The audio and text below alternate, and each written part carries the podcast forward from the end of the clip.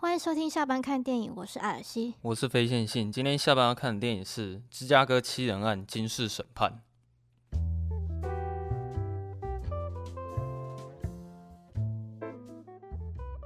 我们今天又又要再聊一次艾伦·索金了。上一次聊到他就是就是那个社群网站吗？哎、欸，对。那你有觉得他有什么共同点吗？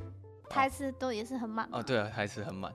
但是他这次比较特别，是他是。担任导演的职位，他其实前面他有导演过一个是那个角色女王，哎、是那个杰西卡·崔斯坦演的。啊、你你你不是有看过吗？有，我有看过。嗯，因为其实普罗大众的评价都觉得他的角色女王还好，就是印象蛮薄弱的，所以应该就是还好吧。可是我是我印象中是好看的啦，只是说他好像会比较碎一点。然后有人说，可能艾伦·索金的剧本本身就不好驾驭，嗯，对，所以有人会觉得他可能第一次指导当导演。可能没有办法把场面调度做这么好，这样子。那你知道这部片可能本来不是艾伦·索金吗？本来是史蒂芬·史蒂博吗？没有错。对，我知道。而且当初其实史蒂芬·史蒂博他本来是他有想要找那个威尔·史密斯来演那个。你说希尔吗？就是就是那一位黑人。对，他就是希尔。哦，好。然后还有还要找那个希斯莱杰来演那个哦，艾迪·瑞德曼演的那个角色。是哦。嗯。原本是希斯莱杰，对，因为他这个是二零零七年，嗯，对，开发的剧本，对，然后拖拖拖拖到现在，这样是加加减减是几年啊？数学不好，十三年了吧？十三十四年差不多。可是我觉得现在拍也不差，因为就是由编剧本人来指导他这部电影，但是他其实有点要赶在美国大选前上映。你是说当初的美国大选吗？不是，不是，哦，这一次的美国大选，这次的那个拜登跟川普这个。哦，他后来有如期赶在那个时候释出，感觉他政治意味是蛮浓厚的啊。但是他其实他在美国只有限定上映，就是好好像只有部分需要，还有那个期间也是期间限定，因为疫情啊。哦，所以跟政治不是太大的关系，主要是疫情。对，然后后来就是是被那个 Netflix 买下来，买到发行权。嗯。他也是蛮坎坷啦，就是他整个那个，你说上映的过程，就是完成从开始有剧本到完成的历程。可是我觉得艾，我觉得艾伦索金我最喜欢的还是他的魔球。嗯，之后有机会的话，我们会再讲一个有关于魔球的。OK，好，好不好？OK，没问题。可是你有看过史蒂芬贾博士吗？我那时候大学好像为了做作业有看过。你是看哪一个贾伯斯？那时候了，你知道有两种贾伯斯？有两种？对啊，一个是贾博士传。然后一个是史蒂芬·贾博士，可是通常大家不会记得《贾博士传》。我真的不知道我当时看的是哪一个，因为他那那部片还还蛮不有名的啦。但是因为那时候贾博士死掉，所以我就会想要看一下《贾博士传》。然后后来可能是因为拍坏了，所以他们那时候又想再重启一部史蒂芬·贾博士的电影，然后就请那个麦克·法斯宾达来演。哦。然后我说实在，我蛮喜欢他在。惊世审判里面，他那种讲故事的方法，因为会把过去跟现在就是混在一起讲，可是他混在一起讲，他可以把过去跟现在融合的很完整。嗯，像上次我们在聊那个社群网站的时候，其实他那个意味也很浓厚啊。你会看到一边也是陪审团嘛，就是他们在法庭上面，可能在一边叙述他们的那一条线，可能他们在审判的过程当下，他们又会讲过去发生的事情。就是会把过去发生的事情拿到现在来讲，那我觉得跟这次也蛮像的啊。对啊，因为这次他也是他的那个整个在法庭的，嗯，整个审判流程，嗯，然后跟过去到现在这整件事情怎么发生的。可是我觉得这部他的技巧会比较会又会再更高一点，因为他会有同时好几件事情会一起讲。嗯，你应该有发现它里面其实有一条线是从头到尾它一直都会穿插是。那个他讲脱口秀啊？对，他在讲脱口秀。我觉得他要写艾比哦。对啊，就是艾比霍夫曼。嘿，他跟那个法官要叫霍夫曼啊。因为是因为这样，所以才记得他叫霍夫曼。对，就是他那条脱口秀的那条线，他会在整部电影里面一边穿插其他的线一起讲。我觉得他那条线，他其实还蛮有力道的。他在史蒂芬贾博士的时候，他也是一样说故事的方法。嗯，就是可能贾博士他现在在跟某一个人吵架。可是他们在吵架的过程中会用非常高速的那个速度去讲他们的台词。可是他们在用那么快的速度讲台词的同时，他又会让你看到过去他们曾经发生的事情。所以就是你可以很透彻看到说当时候到底是发生了什么事情，然后导致说他们现在发生什么冲突。嗯，然后我觉得金氏审判也是这样。反正他这个芝加哥七人案是真实事件嘛。对。其实你知道，一九六八年的美国是非常动荡不安的一年。嗯、你知道发生了很多大事吗？那时候甘乃迪也是那时候的事情。哎、欸，你知道甘乃迪有两位吧？我知道啊。好，OK。原来甘乃迪有两位啊。电影里的这个甘乃迪呢，他是罗伯特甘乃迪。嗯，他是美国前总统约翰甘乃迪的弟弟。然后他们两位呢，都遇到枪杀。主要是叫甘乃迪的都被枪杀，对，因为他们好像他们也是什么政治世家之类的，嗯，对，所以他们两个都是政治人物吗？对，他们两个都是政治人物，对，一位是总统，是那个前总统约翰甘乃迪，他在一九六三年遇刺嘛，然后接下来是一九六八年是他弟弟罗伯特甘乃迪，哦，也是一样，也是，也是在那一年被枪杀，是？对，啊，有死掉吗？有啊，中枪然后死掉，死掉，都是一样的下场，死掉了。还有一个是很有名的那个黑人民权的运动领袖马丁路德杰恩博士，他之前有一部也是关于他的那个传记电影，我觉得蛮好看，叫做《逐梦大道》。哦，我知道那部啊，可是我一直还没有看，但我知道他蛮有名的。他最有名的台词就是那个啊，“I have a dream”。我我好像。所以那个时候，那个时候在电影里，那个谁也是艾比哦，什么马丁路德杰恩博士说什么 “I have a dream”，但是他现在 have a bullet。In his brain，就是他说他有个梦想，是他现在有一颗子弹在他的脑袋，oh, 什么之类的。嗯、然后再来是，同时那年是也是美国的大选年。我知道你一定大家你很 confused，就是如果比较不了解，可能不知道什么民主党、共和党。民主党呢就是拜登他们那边，嗯、然后颜色是蓝色的。嗯、共和党就是川普那边，然后颜色是红色的。嗯、我觉得这样讲大家可能就比较画面，嗯，就比较知道说哦是在讲哪一个。因为这也是最近发生的事情了。对，反正那时候就是那个詹森，他就是他在当那个总统的时候啊，他就是一直因为那时候刚好在打越战嘛，嗯，他就一直派那个兵去去打仗啊，嗯，可是就是明知道打不赢，就其实是没有什么胜算，嗯，但是他就一直不断的派人力，就是他还增加征兵数，嘛，这样让更多人去、欸欸。他们也是抽生日哎、欸。哦，对他们，怎么你想要讲全境扩散吗？为什么都要抽生日决定？有点有点即视感，对，嗯，反正后来就是有有下来认识理查尼克森，他当选。哎、欸，我想问你，那个他里面提到的克拉克，他是哦，拉姆齐克拉克，对啊，拉姆齐克拉克，容我来说明一下。好，好，跟你讲，拉姆齐克拉克呢，他是前美国的司法部长。其实我也不太懂美国他们的那些他们总统府的。他们的制度是怎么样？所以如果讲错的话，是大家再矫正我一下。反正他他是他是前司法美国司法部长，然后他们好像就是，当你下任总统上上任的时候，你司法部长你要自己辞职，嗯，因为司法部长算是有点是你那一任总统好像是任命的之类的，嗯，所以你必须要自己辞职。然后拉姆齐克拉克他就是耍坏坏啊，他就是不马上辞职，他就是等到那个下任要。上任的前一个小时，嗯，他才提出辞呈。哦，对，这电影里面有讲，电影里面有稍微。难怪他那时候在前面一开始跟乔瑟夫高登纽在讲的时候，就是在讲这件事情。对对对，就是有点小叛逆这样子。嗯、那在这个大选前夕呢，民主党他会举行就是全代会。当时那个民主党他们派出的另外一个人选，就是蓝色他们派出的另外一个人选，就是也是对战争这块也是好像没有要阻止。这一切战争，嗯，所以一些学生领袖还有一些民间团体，他们就很紧张，就会出来反抗，对，他们就想要出来反抗这件事情。然后，于是芝加哥就聚集了许多来自不同机构的团体，那分别就是我们主角群里面的这几个团体。嗯，你是说就是那七个人吗？对，就是分别是那那七个人。那故事的分量就从这边开始。其实我很喜欢他前面在讲那七个人的那个叙述方式，对，因为他太简洁有力了。他的方式是说，让每一个人都在讲同一件事情，嗯，然后他们在讲同一件事情的时候，是一个人讲完，然后第二个人继续接话，然后再来第三个继续接话。像里面最明显的一个接衔接，就是他不是有一个人先讲一句说，面对暴力，我们绝对不能，然后接下来他就剪接到下一个人，然后继续把他的话接下去讲完。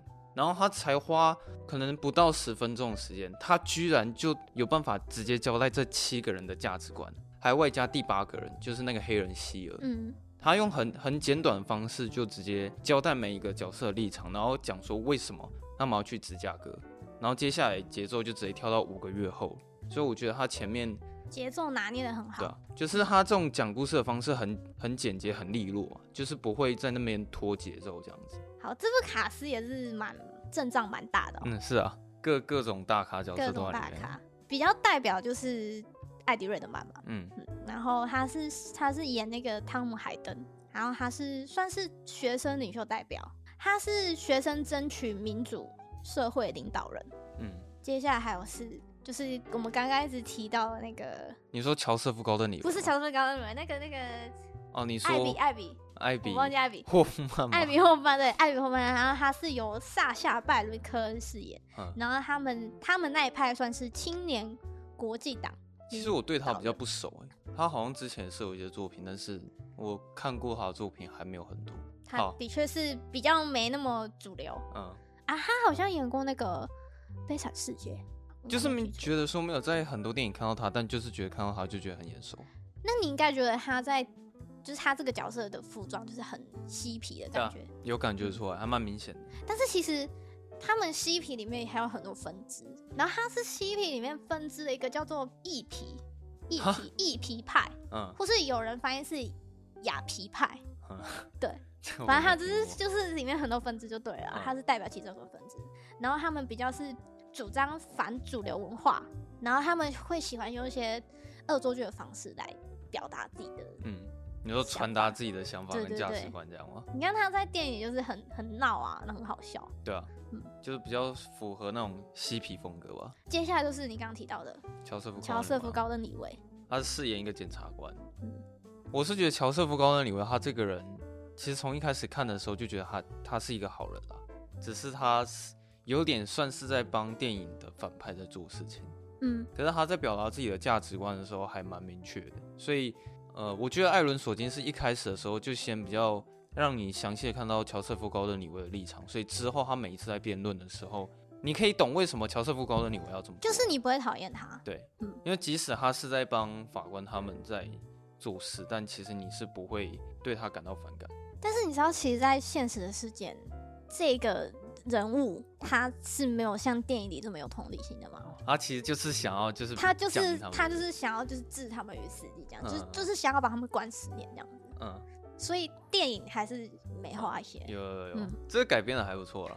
接下来就是诶、欸，那个很讨厌的法官，真的好讨厌哦。他就是一直在，就是对啊，我看真的很生气，表现出那种很严重的偏见。等下我们再来讨论他令人生气的部分。啊、不过我觉得还有一个蛮有趣，就是他这个演员呢，演法官的这个演员叫做凡克·兰吉拉。嗯，他在二零零八年的时候演过一部电影叫做《请问总统先生》。嗯，那部我知道。他就是演尼克森。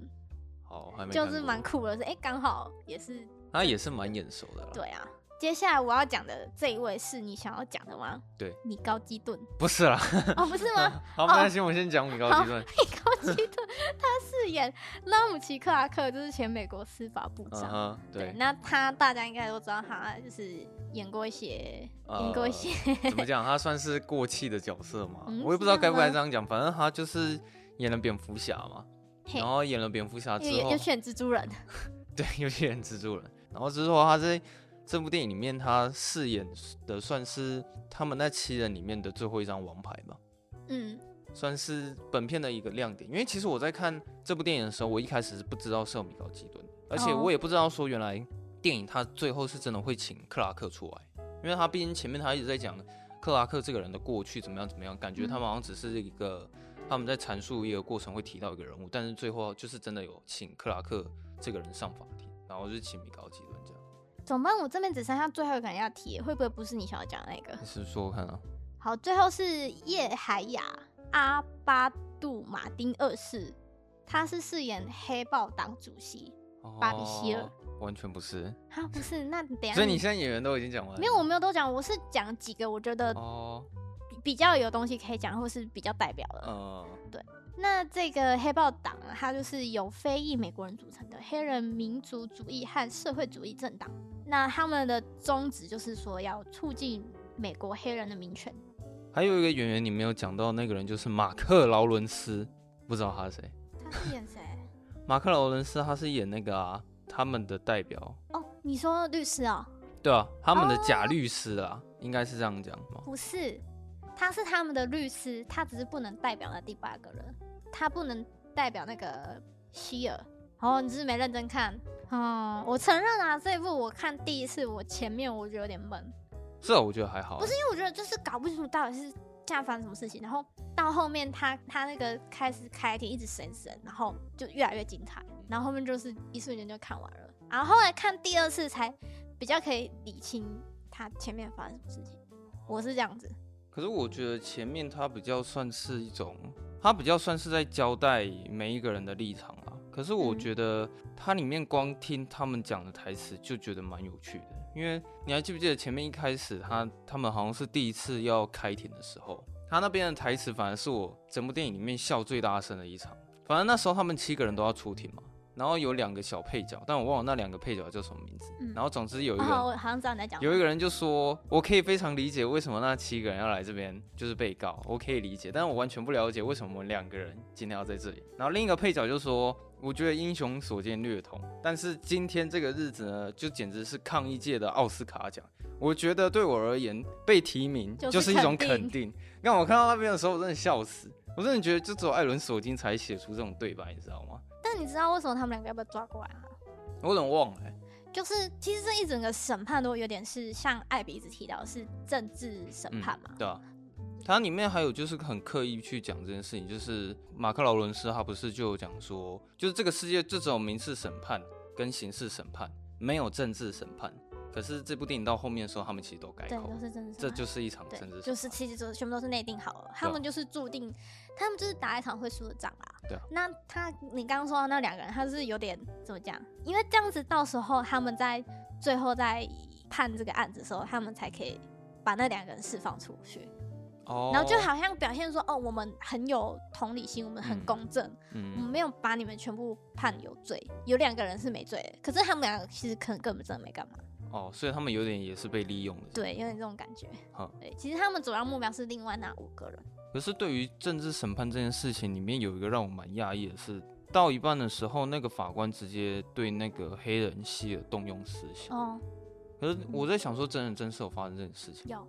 而且真人真事更可怕的是，他不止被绑一天，他在他后来，他后来他不是让他释放他吗？嗯，在现实的事件当中，在他被释放之前，他被绑了三天，他连三天的审判都被绑起来。是啊，我不知道他指的是他整整被绑三天，还是说这三天每次开庭的时候他都被这样绑起来。嗯，反正就是他被绑了三天。可是他被拖进去动用私刑的时候，那边我还蛮惊讶的。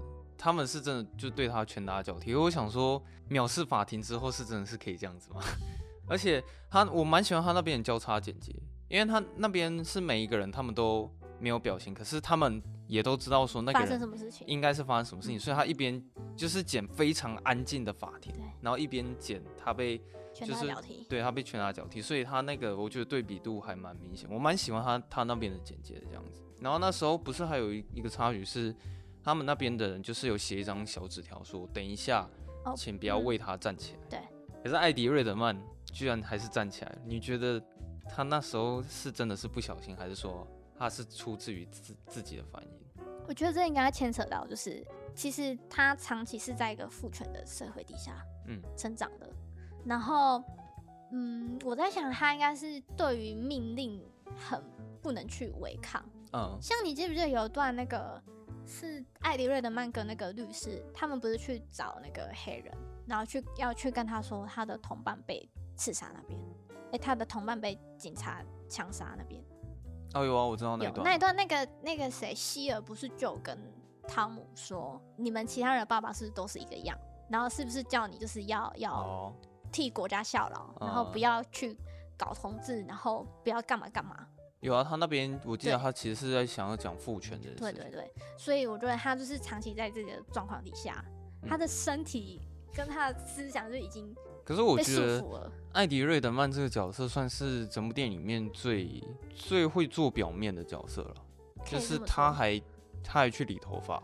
对，然后在法庭上的时候，就是都有尊重法庭，然后尊重法官什么的。但其实他心理上并不是这样子，他就是表面是乖宝宝，可是他内心里很叛逆。就应该是说，他是最能做到场面的人。其实他这个角色到后来也是有，好像有继续参政吧？哦，有啊，他最后面结局的时候有写啊。对啊，他好像是有当选什么参参议员什么之类的，对之类的。然后我觉得这部电影里面有两场戏，我觉得非常精彩。第一个是他们在公园那边发生暴动那一场戏，白天还是晚上？白天的时候。白天那场，就是那时候因为汤姆他被逮捕嘛，嗯，然后那时候大家都会想要去警局那边，就是把他释放出来这样子。嗯，可是没想到到那边的时候，所有的警察都已经全副武装在那边等他，被包围这样子。对啊，然后你其实你那边看得出来说，他们其实是想要撤退的。因为他有一直在讨论说，他们该如何保护就是其他的民众，嗯、对他们其实有在讨论这件事情，只是没想到当他们撤退到公园那边的时候，那边又有一堆警察全部都围在那边。我觉得艾伦索金那边堆叠的还蛮蛮高涨的吧，因为可能你看到那边的时候，你感觉出来已经要出事了。至少有，我记得有三个人吧，他们都一直在重复一句台词，就是这时候那有个男人讲说，哦，我那边剪接很好哎、欸，然后脱口秀那边也讲，这时候有个男人讲，然后检察官那边也讲，对，这时候有个男人讲说，然后他讲的英文就是 Take the hill，对，然后中文翻译是攻顶嘛，然后就有一个男人这样讲了这句话之后，然后所有的民众全部又跟警察打起来，而且我真的很喜欢他，就是每次。有这种暴动的时候，他都会刻意穿插几个真实的黑白画面在里面，嗯嗯、而且我觉得他那个穿插很有技术，就是是有办法跟上一个剪接衔接的起来的，就是不会让人觉得说，哎、欸，怎么很突兀？对，那有点像是他是真的好像有拍出来的感觉，只是他把它转成黑白而已。嗯、我觉得他那个穿插真实画面还蛮成功的，他那边就是有一直把那个情绪带到最高，然后最后突然突然一个没有音效，然后突然。有一个男的就讲 take the hell，然后就说你就这样攻了上去。另一个我觉得最精彩的戏是后面艾迪瑞德曼他一直想要争取他当辩护人。哦，他跟那个芭比那边。对啊，他就是跟他跟马克劳伦斯那边在吵啊。我先讲一下马克劳伦斯他，他他是我这部电影里面最喜欢的角色啊，因为我觉得他台词写最好。嗯、你不觉得他每次讲话的时候都常常会就是冷嘲热讽什么之类的？可是他当他在认真讲话的时候，他又可以讲出他一番道理。然后在那个人，他有演过《敦刻尔克》。嗯，他是演一个开船的，对不对？对啊，你那时候想到吗？没有，没有联想到，嗯、对啊，他就是有演过《敦刻尔克》这样，只是我没想到他在这部电影里面的造型跟他《敦刻尔克》完全是天差地别这样。定的。而且个性也是。然后他那时候，因为艾迪瑞德曼他一直在跟他争取说他当辩护人这件事情，可是他们握有一个证据吗？对，就是有关于那个录音带。嗯。呃，艾伦索金也是一样，就是他们一边在吵的时候，就带到他们真实当下发生的事情。那边剪接我也很喜欢哎、欸，嗯，而且我觉得他那边剪接也是最复杂的一场戏。他就是一边是他们两个在争吵，然后另一边是真实现场，然后另一边又是脱口秀，嗯，就是他是有三条支线互相穿插，然后去跟你讲同一件事情。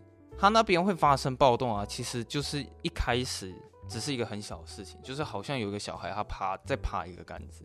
对，他不是一个小孩，是一个黑人小孩。哦，对，是一个黑人小孩，这很重要。他在爬一个杆子。对，然后就警察要去把他拉下来。那时候马克劳伦斯还是一直问他说，所以他是怎么对付那个小孩？是把他拉下来嘛？拉扯嘛？说对，一拉扯之后，突然就是有个人去保护那个黑人小孩，嗯、那个人就是他是谁？叫兰什么？他好像叫做兰尼戴维斯。哦，反正他跟那个艾迪瑞德曼那个角色一样，是那个他们是同一个团体这样子。对，可是因为这部电影的角色实在是太多了，然后名字也都太难记，我实在是很难就是记得清楚哪一张脸是哪哪一个角色。没关系，大概知道谁是谁就好。反正他他那时候就是就去阻止他，然后去救他之后，有六个警察嘛，我忘记是不是六个。因为好像是因为他想要劝阻，跟那些警察说：“哦，没事，他只是一个小孩，就是你们不要这样子。”嗯然后，可是警察好像执意就是要一直拉扯那个小孩，嗯，然后那个兰尼他就是好像也是有拉一下警察的手臂什么之类的，嗯，哦，这警察就生气了，而且开打。重点是他那样一打的时候是头破血流，对，整个头破血流这样。他从那一刻开始就整个是是就算是有点失控这样子。嗯、然后艾迪瑞德曼，你感觉出来他有点忍不住他自己心里的那种情绪，所以他就直接冲上去，然后握着麦克风，他讲了几句经典名言之后，我这里有经典名言，都看一下。他讲了几句经典名言之后，他说：“如果非流血不可，让血流遍全城吧。”一讲完之后，突然那个现场变得很嗨，然后他就一直大喊说：“Get on the street”，是这样念的吗？走上街吧。然后还喊了两次，然后喊完之后，然后现场就开始所有的暴动开始开始起来，然后跟警察全部打成一片这样子。他们最后其实有点是想要撤退，可是他们撤退到桥的另一边的时候，就一直被挡住啊。对，而且重点是桥的另一边是武装的警察。那些警察就不是开玩笑，是他们是真的是有武器。你不觉得一直想要反送中吗？哦，对啊，会一直想到反送中啊。通常这种事情，你总会看到警察全副武装会去对付一些手无寸铁的人。我就觉得为什么要这样子哎？嗯，然后有些警察也是非自愿的。而且我觉得你为什么要往死里打呢？嗯，他们是真的很大力在，他拿他们的警棍往对啊手无寸铁的人身上敲哎。我觉得你你好，你要达到一定劝阻说，那你。稍微用点力，但是你不用这么用力吧？嗯、然后每个人都流血受伤，是有点过火，而且感觉出来那个有点不算是镇压，有点像是警察好像自己也有私人的恩怨，因为你或是情绪带到里面。因为你看，就是人民没有武器啊，啊、你全副武装，你这样子，嗯，这样公平吗？可是他们拿武器又是那种很直接性伤害，啊对啊，又或者是一些催泪瓦斯、嗯、或者是弹药之类的，那些其实都算是 A O E 伤害啊。范围计吗？对啊，警察有范围计，可是就是居民其实什么都没有这样子。那你记得有一幕，他们把那个他们的名牌跟警徽拿下来。其实后来就是研发到那边的时候，我看到那哎、哦欸、那一幕也是跟反送中很像哎、欸。可是我觉得他那里厉害的地方是在于，他是在讲窗户里面跟窗户外面的差别。窗户里面仿佛是一九六零年代，嗯、窗户外面仿佛是一九五零年代。可是当窗户一破掉的瞬间。他们都是在同一个年代。对，我觉得他那边的那个隐喻做的很好啊。他有三条支线这样插在一起之后，最后再借由那个窗户里面跟外面这样汇集在一起。所以我觉得那边对我来说是整部电影我觉得拍最精彩的地方。我甚至看完之后就还我还回去再重复看一次，就是导演他是怎么这么有点过于细腻的再去安排每一个画面的衔接这样。所以他们就是因为这一次，然后他们就被起诉嘛。嗯，可以这么说，但是跟前面我们刚刚有讲到白天那个暴动，有一个地方也是一模一样，就是他们一直都在讨论要怎么去保护那些居民，就其实他们一直想在讨论说是不是该撤退了，这样，但是。他们即使有这番讨论，到最后还是引发了一些暴动，然后导致有人受伤流血。嗯，我在看电影的时候，我是可以感觉出来，他们那七个人是就是有点在煽动民意，没错。但是他们从头到尾就是都不会想要希望有人受伤。结果最后他们为了想要打赢官司，就是启动最后一张王牌，那个人就是米高基顿。这样，我觉得他们去找他的时候，我觉得有点好笑，因为米高基顿一开始就是表现的他其实没有想要帮你们的意思，而且那个谁。就是现任的政府也在旁边，对，就是有点监视的感觉。嗯，嗯，可是可是米高基顿到一半的时候，他突然就表现说：“哎、欸，奇怪，你们怎么现在才想到我们是你的吗？太晚了，这样子。”对啊，too late。他就开始一直表现出说：“我很想要，像是出庭啊，我在等你问我这样子。”对对对，就有点那种感觉。我看到那边的时候，觉得蛮好笑的。然后最后他在出庭的时候，是真的有演出说他对于就是整场官司的那个影响力了。可是真的很生气耶，因为好就是那个法官嘛，是霍夫曼法官，嗯，他就是一直百般刁难呢。因为他其实感觉出来有他在，他官司可能是有可能会输的，所以他一直想要就是把米高基顿这个人给拿掉。所以他就是他就是不让陪审团在旁边旁听。其实他们能做的真的真的是无所不用其极，甚至还要就是把评审团的人隔离。而且我觉得有一幕也是，我觉得好黑暗。我觉得如我是不知道这一幕是不是真的是真实的事件，但是我觉得好黑暗，就是不是说有什么六号跟十一号陪审团，嗯，是比较哦，就是有被黑豹党威胁。对对对，我不知道这真人真事有没有这一段，但是好黑暗哦，就是有点是有人做小手段，对啊，然后把本来是倾向呃主角群这边的陪审团，把他们弄掉。就是我觉得他们为了要打赢那一场官司，就是真的能用的手段都用了，嗯、对吧、啊？啊，最后就是最后的手段就是隔离整个陪审团这样子。而且、啊、而且你而且你不觉得藐视法庭这个很好用吗？只要他有一点点不爽，怎么讲？我要告你藐视法庭。对啊，你就感觉好像那个好像是能喊就喊。对呀、啊。嗯。可是我我必须说实话，一开始的时候我其实是站在法官那边的，因为我觉得一开始在看的时候有点像是黑人，或者是他们整个就是很不尊重法院，嗯、对法官也不尊重。然后我就觉得说，你们这种态度怎么可能打赢官司啊？因为那边最大就是法官啊。嗯、可是就从法官他。有一次完全不让那个黑人就是做出任何基本权益的那一刻开始，我就觉得这个法官有问题。不是有一场戏是希尔，他其实就只是想说他有权利可以请律师来替他讲话，嗯、就是他只是想要要求一个最基本的权益而已。但法官这个也不给，而且从头到尾就是没有把他放在眼里，就完全什么都不给他，然后。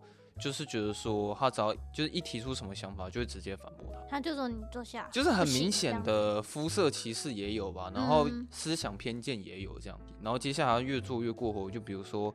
会动用私刑啊，然后就是刚刚说的嘛，把他绑起来。对啊，然后又或者是米高基顿来，然后又把他踢掉啊，嗯、然后最后再讲一个什么，他隔离了陪审团啊，这样子，就连乔瑟夫高登李维也是他的人啊，这样，就有点像是你在看少林足球的时候，他在讲说那个台下台上全部都是我的人，你要怎么跟我斗？嗯，对吧？没想到说最后的结局，他们获胜的方法，其实他们没有获胜啊。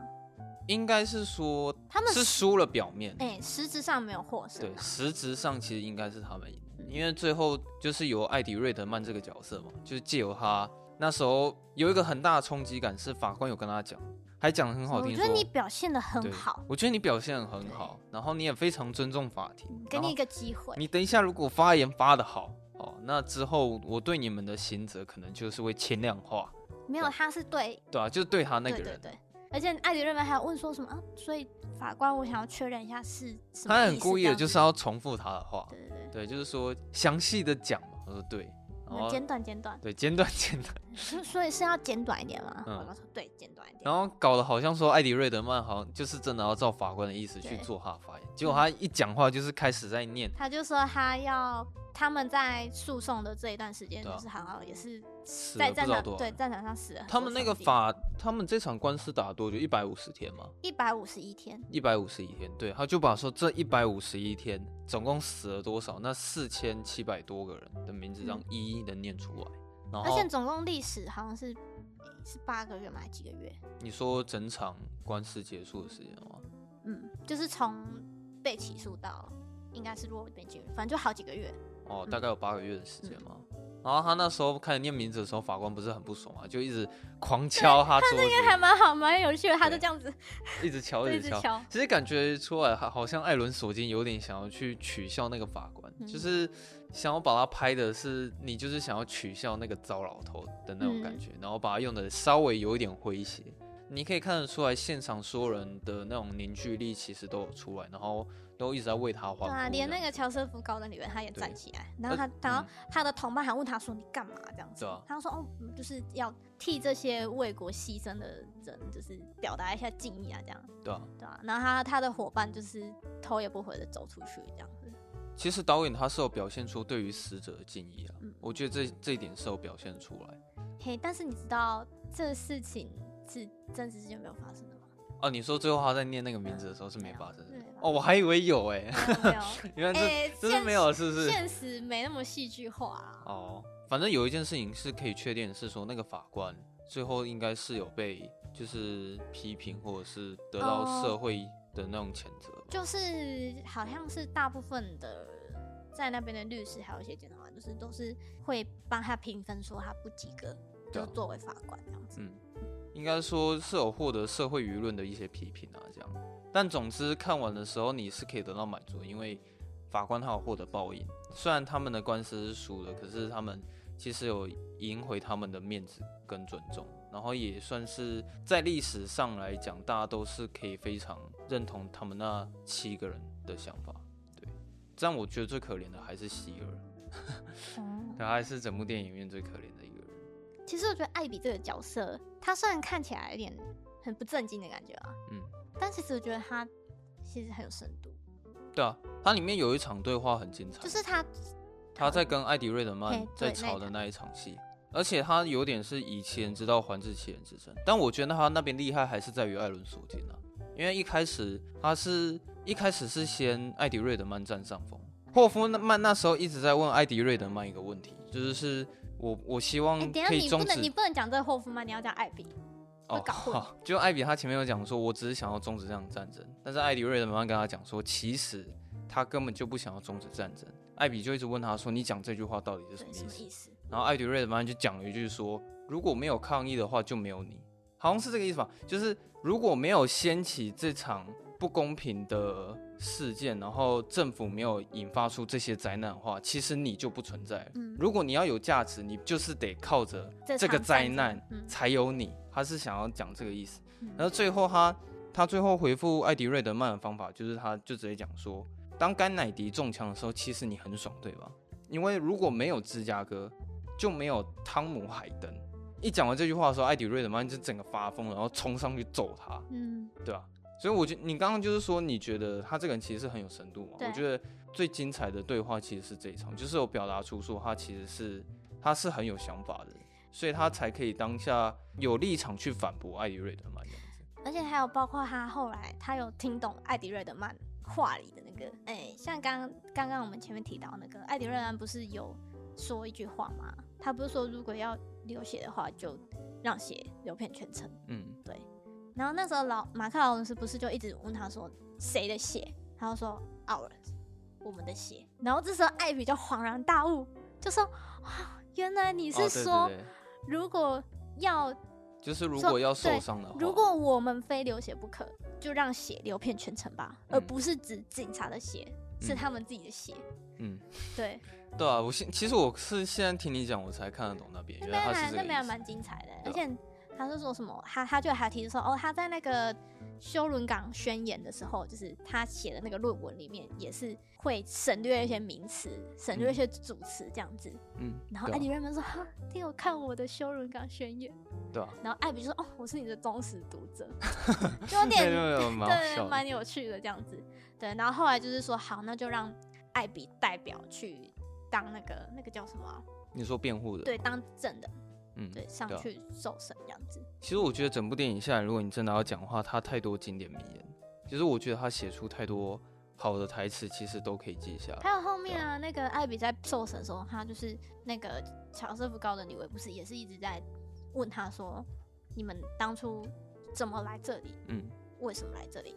他就说：“他们当初他们没有带武器，没有带毒品，没有带。”萝莉 就 就没有偷渡人进来，嗯，他们只是带他们的想法，嗯，对，带着他们的思想来到芝加哥这个地方，嗯，难道我的思想就需要被这样受审吗？哦，那时候艾比他不是有讲类类似的话吗？嗯，就是说我我的思想从来都没有被审判过，你会不会等我一下？对啊，对啊，他也是有讲类似的话。可是我我还是会想要再讲一次，是我觉得这可能是好莱坞那边他们在对白上面的琢磨跟国片的差别。像比如说，我们之前可能有聊过，说其实对白越少越好嘛。可是你看，像艾伦索金，他对白这么多，他几乎整部电影是用对白在堆叠出来的。但是他对白这么多，你却有办法觉得说他每一句都讲得很好。可是国片有一些是，你会觉得他整部电影的对白其实不多。可是你会觉得很多台词都是多余的，你很没有意义。对，其实你很很难找到说有哪部国片的台词可以跟艾伦索金一样这么多，其实都没有到那么夸张。但可是有时候你听起来有一些台词就是太多了，这样。所以我觉得这是好莱坞他们对那种台词上面的琢磨比较不一样的地方。然后我觉得你有机会的话可以去看《魔球》，因为我觉得虽然呃《惊世审判》我也觉得很好看，但是我最喜欢的还是《魔球》这样。然后我看完的时候一样嘛，也是因为真人真事改编，所以就一样看完的时候就会觉得那个感觉还蛮震撼的，因为你就会想说这些事情可能真实发生过，然后。曾经死了这么多的军人，然后就因为美国他们可能不认输，所以又增加了征兵数，嗯、然后又再增加更多的死亡数，所以就有这个反战争的这些人出来抗议。对，然后他们又不给他们可以抗议的场地。对，然后呃死了一堆军人就算了，我不知道又死了多少无辜的老百姓这样子。其实有句话是说，岁月静好是因为有人为你负重前行。哦，我没听过哎，看这 这句话我没听过。反正他的意思就是说，你现在这样过着你平淡、平静、安逸的生活，是因为你有很多前面的人去替你做这些奋斗。嗯，就是其实自由是要付出鲜血，自由、和平、平权，对，是需要付出代价。对啊，所以其实我还蛮佩服他们这七个人，或甚至八个人，他们。